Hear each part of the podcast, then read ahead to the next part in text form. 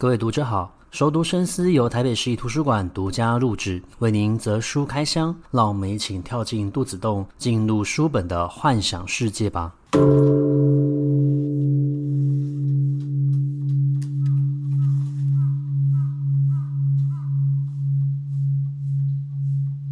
欢迎回到熟读深思。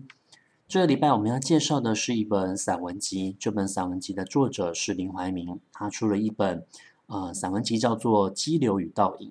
那这本书很特别，它是将过去他所发表在杂志或者是报纸上面的文章，重新的进行修正，然后审定，然后加入新的内容，去符合到今日疫情时代，二零二一年、二零二二年的一个情景。那里面的文章基本上围绕着林怀民的工作历程。他从美国回来之后，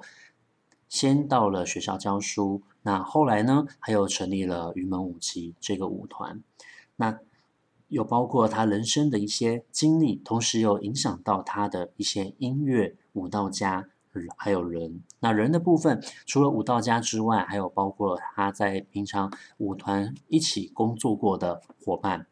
另外就是他的母亲。呃，这本散文集阅读起来有趣的点就在于。你好像在看林怀民的这一生做过了什么事情。其实我们对于他的了解就是从云门舞集开始的。但是，嗯，其实，在进入到舞团，然后成立舞团之前，林怀民先生他擅长写的反而是小说。他最有名的一篇作品就叫做《蝉》。那我记得我过去也曾经阅读过他的散文作品。我已经忘记那一篇的片名叫做什么了，但我记得了非常清楚。刘怀民先生在看到他的舞团全心的投入到表演里面的时候，他是高兴的跑走了。那个跑走带有着一种少年青春才会有的狂热与不羁，同时也代表着他一生投入到舞蹈这个事业的不悔和付出。但是我们的这些不悔和付出，尤其是一位舞蹈家而言，他都是要透过他肢体的一个运用跟表现，让我们与他的生命经验产生共鸣跟连结的。所以里面有一篇文章，他就写到了，呃，他因为长期练舞，然后表演的关系，身体承受了非常多的疼痛。那有一天，这个疼痛隐忍不了了，就会爆发出来。所以负责治疗他的治疗师叫做李格南。他就告诉林怀民，我们一个人的韧性是要付出代价的，因为我们的身体是由肉做的，而不是由木头做的。他并没有办法无限制的去承受你赋予给他的伤害还有疼痛，所以在适当的时候，应该要停下来，好好的去了解自己的身体，跟自己的心灵去进行对话，同时要去听听看你的肌肉在诉说什么。林怀民先生为什么要会成立云门舞集呢？我想跟一位长辈是有关系的。这一位长者叫做于大刚先生。那于大刚先生其实鼓励着于呃林怀民去成立云门舞集，然后让国内的舞蹈界可以有新的风气，将国外他所看到的这一些所见所闻带回来，影响更多的年轻人投入到文化事业的一个创作跟进步当中。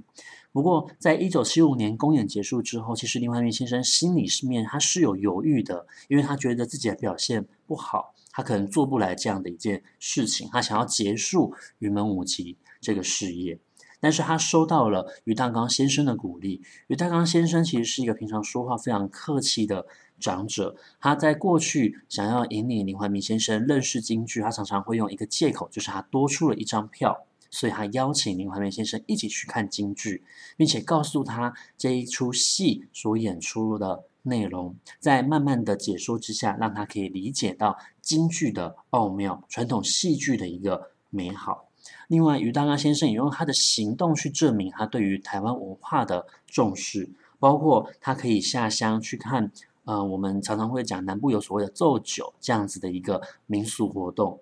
那另外，他也到大稻城去看小朋友学习练习北管，而且他是一个就戏论戏的人，他从来不会因为自身来自于中国大陆那过所受到的过去的一个经验，因此他用自己的立场去贬低台湾的文化，他从来不这么做。他在看一出戏的时候，他就是单从这一出戏的好坏去评论。同时他还很鼓励在当时候的年轻人应该要做一些肚腹式。所谓的肚腹式，就是你做任何的事情，应该要花费充分的时间跟精力去做田野调查。你要把它了解透彻，变成你肚里面的墨水之后，再把它用更简单的方式，让更多的人认识。好比说，我们曾经流行一时的汉声出版社，他们当时候所出版的《汉声百科全书》，还有杂志，这一群编辑主编们，他们就是用这样子的精神，去深度了解所谓的民俗事物，然后甚至他们在这个所了解的过程之中，已经变成了一位专家。那最后这一些人也。呃，纷纷的成立自己的出版社，或是到其他的英文中心去担任呃负责人，将台湾的文化事业可以有更多的一个新传的一个机会。那么，于大刚先生这样子的一个温文儒雅的人，在听见林怀民想要放弃云门舞集，想要收掉舞团的时候，他是极声厉色的要求他一定要坚持下去。他认为自己虽然看不到。成云门舞集成功的那一天，但是他相信一定会有这么一天。那也因为他的坚持，所以林怀民继续的从事云门舞集的带领，然后继续编舞，才会有我们后来所看见的这一切。他们在国际上面扬名的这一切。那我觉觉得林怀民先生，他是一个非常活在生活中的人。好比说，他在文章里面有提到，他觉得跟计程车司机聊天是一个可以了解社会民情最好的一个方式。那关于这一点，我自己个人有一点点的体会，不过我觉得那是蛮幽默的一个经验啊。我记得在大概七八年前的时候，我有一次也搭计程车。那我觉得那一次搭计程车是我最惊险的一次，因为其实我赶着去上班，但是我的那位计程车司机他很明显的就是喝醉了，他酒驾，然后他全程都不停的在告诉我有关于他的女朋友在八大行业工作的一些工作心情跟经验，他甚至有一度好像快要睡着了，所以我当时候下车的时候觉得，天哪，真的是活着，真的感觉。真好，然后我希望这个计程车司机可以好好的休息哦。可是，在跟他聊天的过程之中，你就可以发现到你所看不见的社会的一面，因为毕竟我们的生活其实是非常多面向的，一个人不可能体会到这么多，但你可以透过交谈了解。那尤其是计程车司机，他们每一天都在跑不同的路线，他会看见更多的事情。那我记得，其实呃，有一些时候在日剧里面，他们也会特别安排一些重要的角色，就藏在清洁人员里面。因为清洁人员他到处要去清洁打扫的时候，他就会听到非常多办公室的耳语跟八卦，甚至会掌握到你所不知道的呃企业的一个变化跟生态。那林怀民先生他就是透过着认识生活中的这一些人，然后透过观察，把他的观察融入到舞蹈的创作里面。那他也被非常多的人鼓励，例如呃计程车司机，还有在大甲表演的时候，有一位看着新传的老妇人，他或许看不懂台上面正在表演什么，可是他被舞蹈深深的感动，而这个感动也鼓励了他，应该要让。到更加的走入到平常人的生活，而不是只是一个放在两厅院或是艺文中心，呃，售票表演的一个节目而已。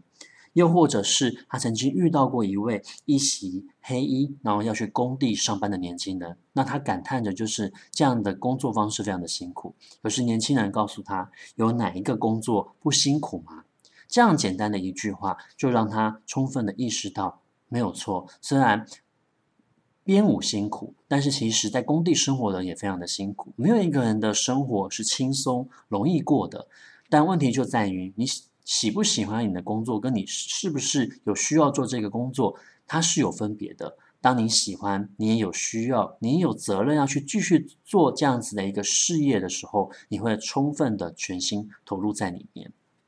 那我们刚刚讲过，这本书里面有分享了蛮多有关于林怀民影响到他的音乐，还有舞蹈家，还有人。那我觉得这一些呃舞蹈家里面有几个人是可以特别提出来跟大家做分享的。第一位的话，呃，叫做伊莎朵拉·邓肯。那伊莎朵拉·邓肯，她的活跃时代大概就是活跃在一次大战的前后。她曾经讲过一句话，她说：“把自己拥有的一个能力贡献给这一些平民，才是他的艺术想要表现的。那如果他的艺术今天只是为了要服务所谓的贵族的话，那这样子的表现其实是没有任何的帮助的。”那邓肯其实是将他自己个人的舞蹈与大自然的呼吸去产生共鸣哦。那其实在这个书里面有提到好几个舞蹈家，林怀民都有特别的提到他们的舞蹈方式就好像是古希腊的祭神一般，那种与大自然共同的呼吸产生共鸣，然后试图透过舞蹈与整个自然环境做一个结合，甚至是表现出我们的谦卑和不安。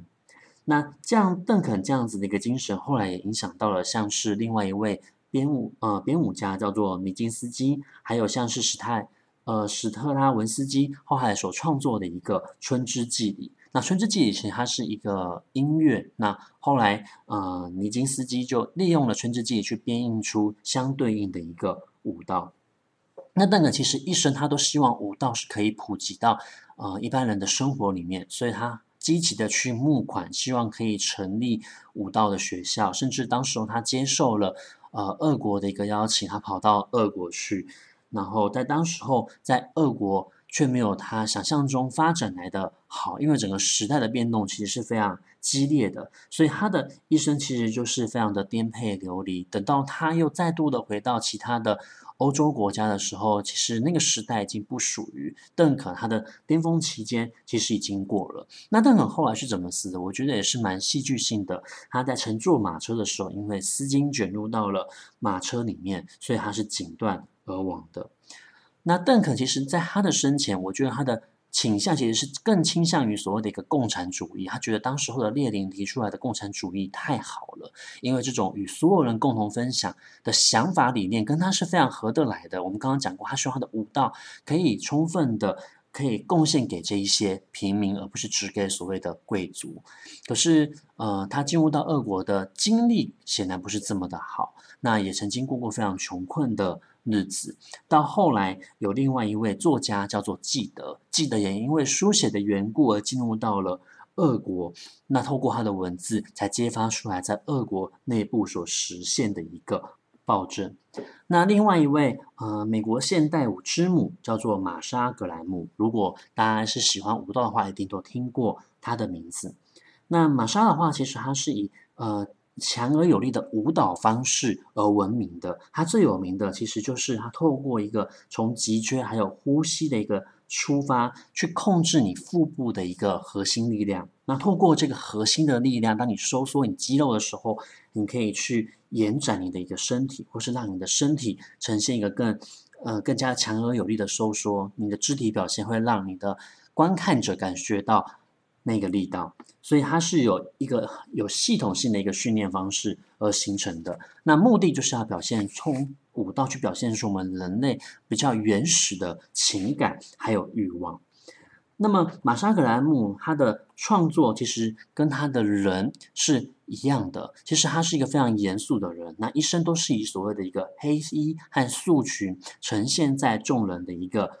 眼前。那他一生创作过非常多的舞蹈，大概有一百五十支。同时，他的舞蹈创作又会跟特定的音乐家做结合，还有所谓的一个时装设计，像是呃曾经流行过一段时间的 Holston，Holston 就曾经为他的名后这一支舞去专门设计一种舞衣，而这一种舞衣它是透过弹性布料的方式，那借此可以表现出在这个舞蹈里面的。延伸感，可是马山·格兰姆在晚期的时候，他受到蛮多人的一个呃批判或者说是抨击，因为他的舞蹈通常都是以围绕着他为主，他是唯一的主角，所以当你年纪渐长的时候，你下面所带领的这一些年轻团员，他可能没有呃可以表现自我的一个机会。同时，我们知道的，其实呃像是舞蹈啊、体育这样子的一个表演或是竞赛，还有一个巅峰的黄金时间。确实，在过了一段的时间之后，你的黄金期过了之后，你的体力会慢慢的衰退。你的技巧当然会精进，但是你体力是衰退的。可是在这个时候，他还是持续的当主角，然后进行表演，占据着舞台，所以他受到了蛮多的一个抨击跟批评的。那有段时间他消失了，代代消失了。两年之后，他重新回到了舞台的正中央，带来的新的表演。那也跟其他的所谓的电子音乐乐的音乐家去做一个结合。那巴沙克兰姆其实有来过台湾。那当时他来台湾的时候呢，就是由林怀民来负责做翻译的。那他在临台的时候呢，将身上的零钱交给了林怀民，而林怀民也说了，那就是呃云门舞集当时候第一笔的呃募款，他是第一位捐款者。那除了人以外，我们刚刚说过，在林怀民这一本散文集里面，他也分享了一些影响到他的音乐，或者说是跟音乐结合的表演。好比说雅乐，日本的雅乐。那他去日本学习雅乐的时候，他其实他有一种感觉，就是雅乐明明就是从中国传到日本的，但是不知道为什么要去学习这样一门技艺的时候，现在却只能够从日本而学习了。但是雅乐所带给他的，并不是肌肉的用力。我们刚刚有前面讲过，林怀民曾经受伤过。那在受伤的时候，治疗师曾经告诉过他：你的肌肉不可能永远承受着你带给他的紧绷，你必须要学习跟你的肌后好好的对话跟放松。雅乐所带给他的，正是在这一点的体悟。你运用到的肌肉必须要适时的放松，而且你的心灵要跟着。放松，因为当我们习惯用肌肉去思考的时候，就代表你习惯要怎么样去做一件事情。可是这个时候到了一定的年纪，然后你经历过非常多的事情之后，你其实要慢慢的学习改变的是要让自己放松，而不是一直用紧绷的状态去面对的外在的环境。你要学习用你的气去感受。这也就是呃，其实蛮多的中年人或者说是年轻人也好。在他们经历过一些变动不安，或者说是外在环境的一些改变之后，内在环境的改变之后，蛮多人其实会喜欢去接触像是冥想，然后放松、静坐，或者说是学习气功。其实有某一程度而言，就是他们开始学习如何去跟放松这件事情做相处，因为我们的身体紧绷太久了。那另外呢，还有提到，呃，曾经云门舞集做了一张唱片，这张唱片就叫做《邹族之歌》。那邹族我们知道他是生活在阿里山。那曾经其实，在部落他们有一段时间，因为经历过外在文化的一个冲击，他们有呃短暂时间的文化传承是中断的，甚至他们所信仰的神木也被砍断了。那林怀民其实他在日月潭听到的邹族呃玛雅斯比。祭典礼的迎神跟送神的一个呃音乐，那这样子的一个音乐表演，在过去他们只有在像是出草，然后战争或者说是男子会所修建会所修建的时候，他们才会在小米收成后来举行。那他们相信，透过像这样子的一个音乐表演，在祭典之后，天神会降临人间，而且赐福给族人。那透过这样子的一个方式去安抚生者还有死者。那这样子的音乐表演，它其实都是透过人声的。可是我们讲过，他们的文化传承是有中断的，所以有一些部落的年轻人，他们不知道该怎么样去表演它。那所幸其实是后来有失而复得，然后再透过不停的去研究解读里面其中的一个意思，最后呃云门舞集林怀民就邀请了这一群周族的人来录成这一张唱片。那这张唱片，呃，我觉得还蛮有意义的。如果大家去 YouTube 上面寻找，是可以找到片段有人分享的。那你听的时候会感觉到做主了他们透过像这样子一个人声的演唱，表现出了他们对于大自然的敬畏，他们对于天神的敬仰，同时也是他们重要文化的一个根源。那其实这样子的一个文化传承，在近年上面非常的。多见，例如说，呃，阿人人他们的台湾族古谣，然后其他的原住民族也开始用他们的古语古谣去创作他们的音乐，让更多的人可以知道他们的文化跟传承。那这样子的文化跟传承，不仅限于原住民的族群，同时我们可以透过欣赏他们的音乐跟聆听，去认识他们，增进彼此的了解。那最后最后呢，我觉得要呃以一位舞蹈家或是一对舞蹈家这对舞蹈家他们是日本人，叫做龙和勇子。那我觉得他们说了一句话，充分的反映了我们在最刚开始所说的，不论是伊莎朵拉邓肯他讲过的，他觉得他的舞蹈应该要是为了平民而服务，应该要让更多的平民接触。那呃，刘汉民他去到了大甲，他们在做新传这样子的表演的时候，有老人家看到他们的表演演出，感觉到非常的激动，然后甚至呃落泪。那刘汉明也曾经讲过。也曾经表现过，他觉得舞蹈应该要走入大家的一个生活，所有舞蹈的一个表现都应该要跟自己的生活经验、生命经验去做连接。那这就会让我想到，在这一本书里面提到的这一对日本的舞蹈家、编舞家龙和勇子他们所讲过的一句话。他说：“生活才是我们的专职，而舞蹈只是表达的方式。”我想林怀民先生他就是透过舞蹈表现、表达以及跟我们沟通有关于他的人生态度、他的想法、他对于这一块土地的想法、经验的传承与累积。就好比邹族的人，他们透过人生共鸣的方演唱的一个方式，将他们世代的经验传承下来。那激流与倒影的最后，它其实所讲述的就是人的这一生，在激流过之后，我或许我们应该要慢下来。当我们已经用肌肉去与这个世界对话很久之后，我们要开始学习与我们的肌肉对话，让我们的心放松，专心的去做好每一件事情，专心的去做好一件事情，把它做到最好，让这件事情。浮现出美丽的倒影。那如果你喜欢我们今天的节目，也欢迎将我们今天的节目分享给喜欢阅读的朋友。也推荐大家可以去阅读这一本散文集，了解林怀民先生这一生投入在云门舞集的创作，然后他们去到了全世界的各地表演，还有这一些舞蹈家们一起产生的呃共鸣与经验，以及他们之间彼此的一个灵魂相互了解的一个。经过，那也他也透过舞蹈表现出他的人生的态度。那么，熟读深思就到这个地方告一段落，我们下一集的节目再见，拜拜。